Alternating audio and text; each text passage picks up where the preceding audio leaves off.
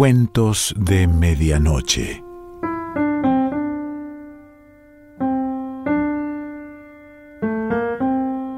El cuento de hoy se titula La gallina degollada y pertenece a Horacio Quiroga.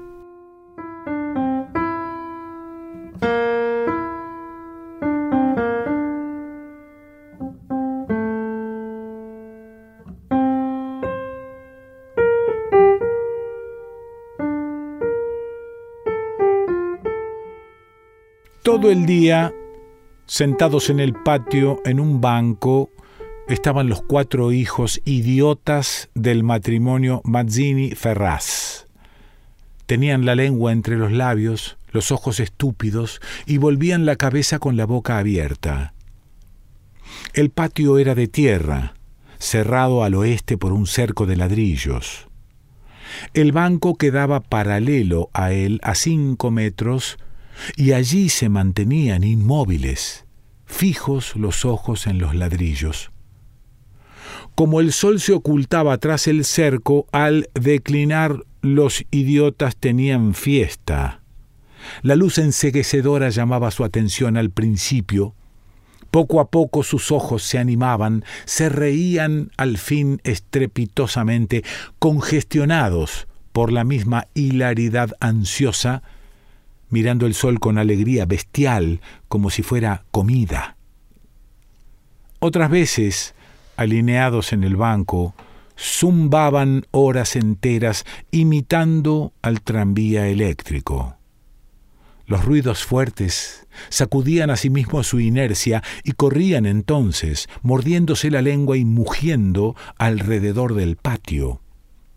Pero casi siempre estaban apagados en un sombrío letargo de idiotismo y pasaban todo el día sentados en su banco, con las piernas colgantes y quietas, empapando de glutinosa saliva el pantalón. El mayor tenía doce años y el menor ocho.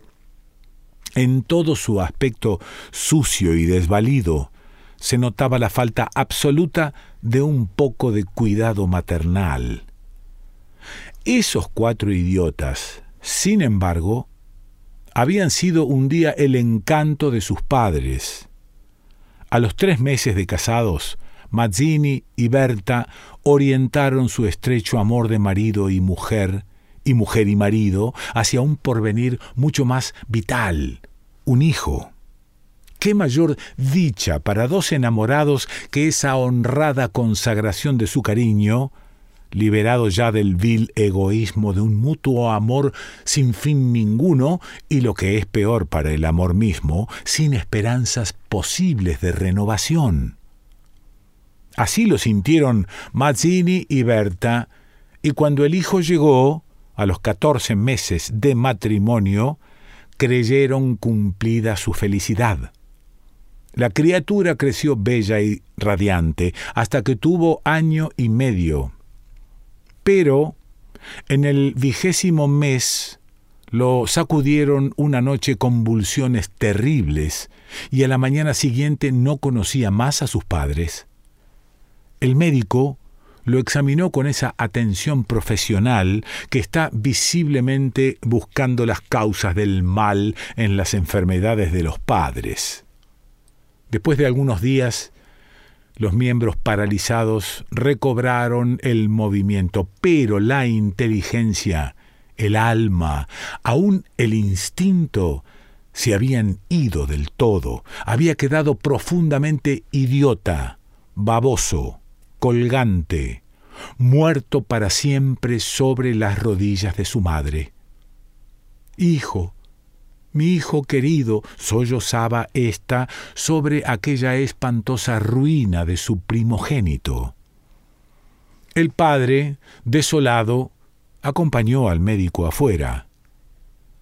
A usted se le puede decir. Creo que es un caso perdido. Podrá mejorar, educarse en todo lo que le permita su idiotismo, pero no más allá. Sí, sí, asentía Mazzini, pero dígame, ¿usted cree que es herencia? Que... En cuanto a la herencia paterna, ya le dije lo que creía cuando vi a su hijo. Respecto a la madre, allí hay un pulmón que no sopla bien. No veo nada más, pero hay un soplo un poco rudo. Hágala examinar detenidamente. Con el alma destrozada de remordimiento, Mazzini redobló el amor a su hijo, el pequeño idiota que pagaba los excesos del abuelo tuvo asimismo que consolar, sostener sin tregua a Berta, herida en lo más profundo por aquel fracaso de su joven maternidad. Como es natural, el matrimonio puso todo su amor en la esperanza de otro hijo. Nació éste, y su salud y limpidez de risa reencendieron el porvenir extinguido, pero a los 18 meses las convulsiones del primogénito se repetían y al día siguiente el segundo hijo amanecía idiota. Esta vez los padres cayeron en honda desesperación. Luego su sangre, su amor, estaban malditos. Su amor sobre todo. Veintiocho años él, veintidós ella, y toda su apasionada ternura no alcanzaba a crear un átomo de vida normal. Ya no pedían más belleza e inteligencia como en el primogénito, pero un hijo, un hijo como todos. Del nuevo desastre brotaron nuevas llamaradas del dolorido amor, un loco anhelo de redimir de una vez para siempre la santidad de su ternura. Sobrevinieron mellizos y punto por punto se repitió el proceso de los dos mayores. Más por encima de su inmensa amargura, quedaba a Mazzini y Berta gran compasión por sus cuatro hijos. Hubo que arrancar del limbo de la más honda animalidad, no ya sus almas, sino el instinto mismo abolido. No sabían deglutir, cambiar de sitio ni aun sentarse. Aprendieron al fin a caminar, pero chocaban contra todo por no darse cuenta de los obstáculos. Cuando los lavaban, mugían hasta inyectarse de sangre el rostro, se animaban solo al comer o cuando veían colores brillantes y oían truenos. Se reían entonces, echando afuera lengua y ríos de baba, radiantes de frenesí bestial, tenían, en cambio, cierta facultad imitativa, pero no se pudo obtener nada más. Con los mellizos pareció haber concluido la aterradora descendencia. Pero pasados tres años desearon de nuevo ardientemente otro hijo, confiando en que el largo tiempo transcurrido hubiera aplacado a la fatalidad. No satisfacían sus esperanzas, y en ese ardiente anhelo que se exasperaba en razón de su infructuosidad, se agriaron hasta ese momento cada cual había tomado sobre sí la parte que le correspondía en la miseria de sus hijos, pero la desesperanza de redención ante las cuatro bestias que habían nacido de ellos echó afuera esa imperiosa necesidad de culpar a los otros, que es patrimonio específico de los corazones inferiores.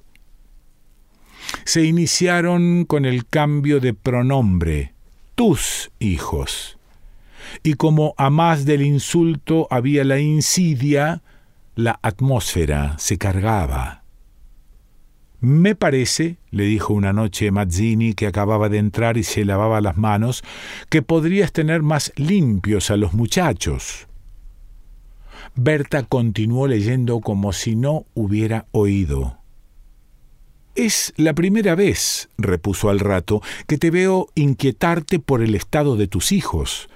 Mazzini volvió un poco la cara a ella con una sonrisa forzada. De nuestros hijos, ¿me parece? Bueno, de nuestros hijos. ¿Te gusta así? alzó ella los ojos. Esta vez Mazzini se expresó claramente. Creo que no vas a decir que yo tenga la culpa, ¿no?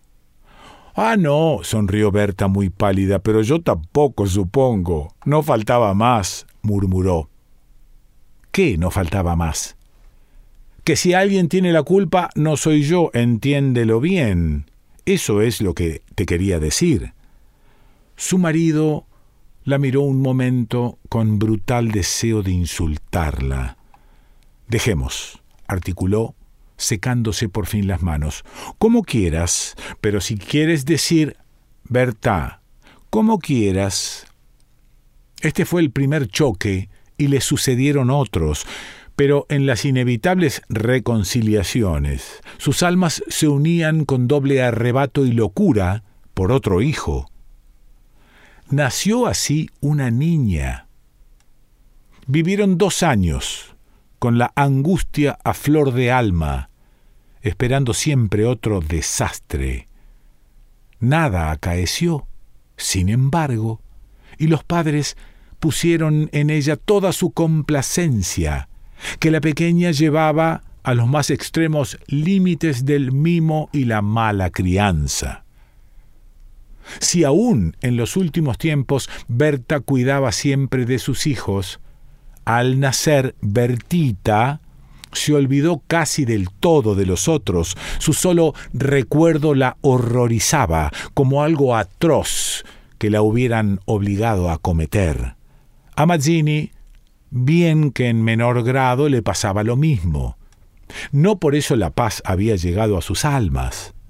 La menor indisposición de su hija echaba ahora afuera, con el terror de perderla, los rencores de su descendencia podrida. Habían acumulado y él sobrado tiempo para que el vaso no quedara distendido y al menor contacto el veneno se vertía afuera. Desde el primer disgusto emponzoñado se habían perdido el respeto, y si hay algo a que el hombre se siente arrastrado con cruel fruición es cuando ya se comenzó a humillar del todo a una persona. Antes se contenían por la mutua falta de éxito, ahora que éste había llegado, cada cual, atribuyéndolo a sí mismo, sentía mayor la infamia de los cuatro engendros que el otro le había forzado a crear. Con estos sentimientos no hubo ya para los cuatro hijos mayores afecto posible. La sirvienta los vestía, les daba de comer, los acostaba con visible brutalidad. No los lavaban casi nunca. Pasaban todo el día sentados frente al cerco, abandonados de toda remota caricia. De este modo, Bertita cumplió cuatro años y esa noche, resultado de las golosinas que era a los padres absolutamente imposible negarle, la criatura tuvo algún escalofrío y fiebre. Y el temor a verla morir o quedar idiota tornó a reabrir la eterna llaga. Hacía tres horas que no hablaban, y el motivo fue, como casi siempre, los fuertes pasos de Mazzini. ¡Mi Dios! No puedes caminar más despacio. ¿Cuántas veces? Bueno, es que me olvido. Se acabó. No lo hago a propósito. Ella se sonrió desdeñosa. No, no te creo tanto. Ni yo jamás te hubiera creído tanto a ti, tisiquilla. ¿Qué? ¿Qué dijiste? Nada. Sí te oí algo. Mira, no sé lo que dijiste, pero te juro que prefiero cualquier cosa a tener un padre como el que has tenido tú.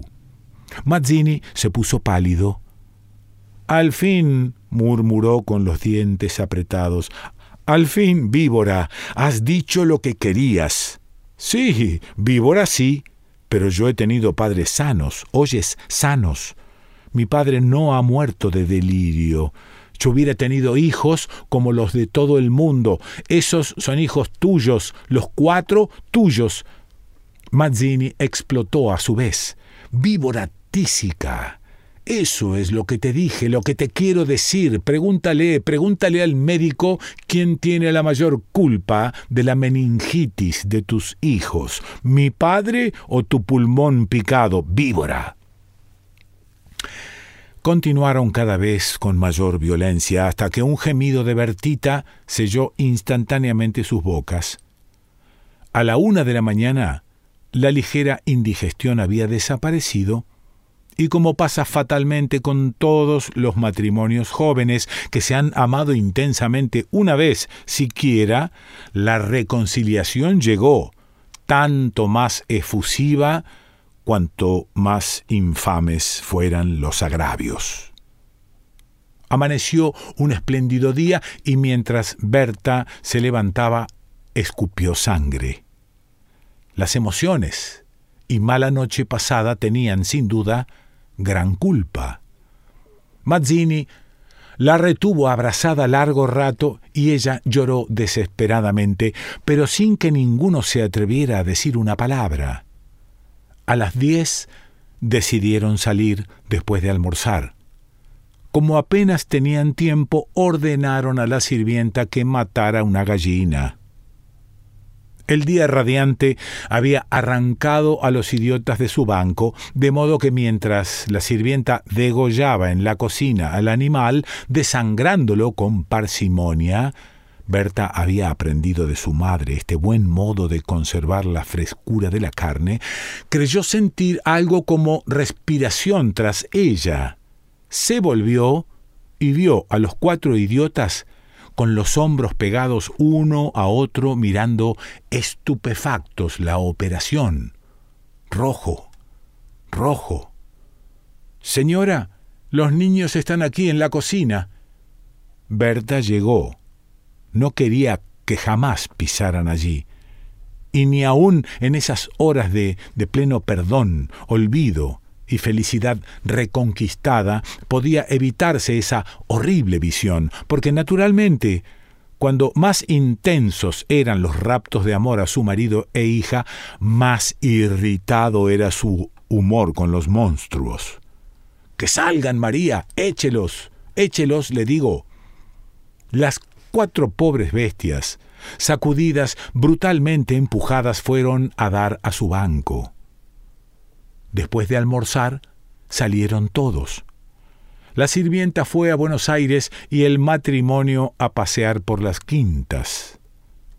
Al bajar el sol, volvieron. Pero Berta quiso saludar un momento a sus vecinas de enfrente. Su hija se escapó enseguida a casa. Entretanto, los idiotas no se habían movido en todo el día de su banco.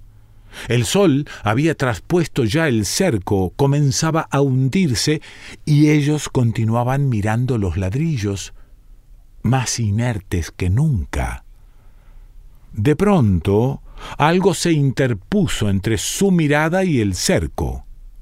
Su hermana, cansada de cinco horas paternales, quería observar por su cuenta.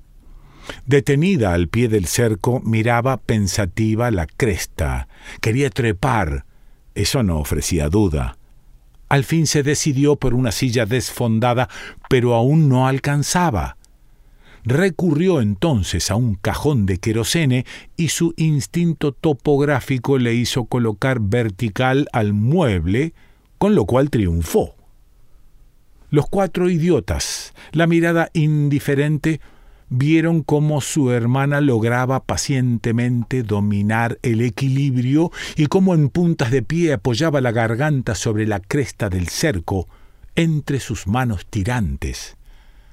La vieron mirar a todos lados y buscar apoyo con el pie para alzarse más. Pero la mirada de los idiotas se había animado.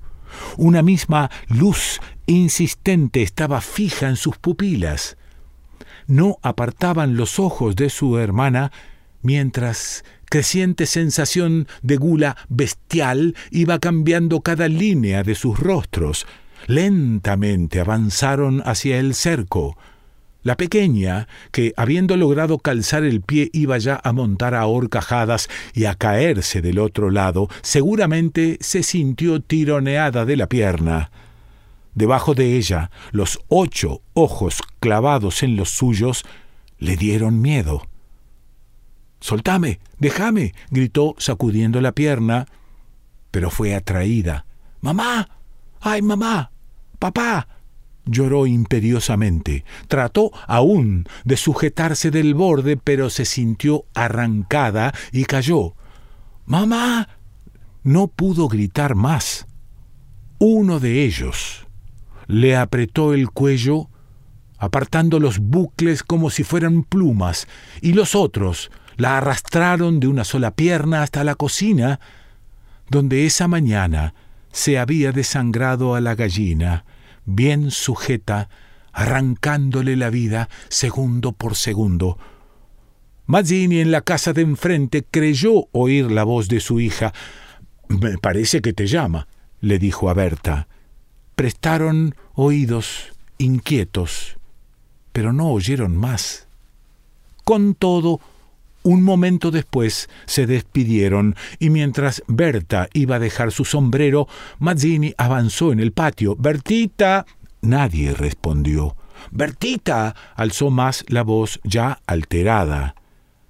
Y el silencio fue tan fúnebre para su corazón siempre aterrado que la espalda se le heló de horrible presentimiento. Mi hija, mi hija. Corrió ya desesperado hacia el fondo, pero al pasar frente a la cocina, vio en el piso un mar de sangre. Empujó violentamente la puerta entornada y lanzó un grito de horror. Berta, que ya se había lanzado corriendo a su vez al oír el angustioso llamado del padre, oyó el grito y respondió con otro pero al precipitarse en la cocina, Mazzini, lívido como la muerte, se interpuso conteniéndola. No entres, no entres. Berta alcanzó a ver el piso inundado de sangre.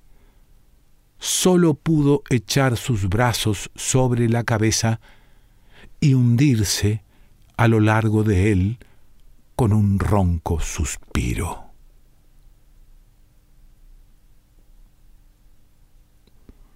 Horacio Quiroga.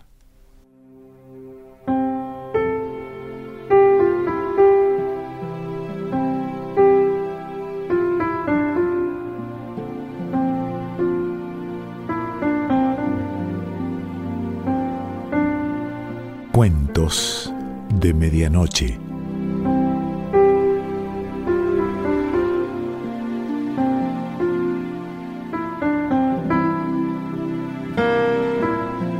Selección Pancho Mondino. Idea y lectura Quique Pessoa.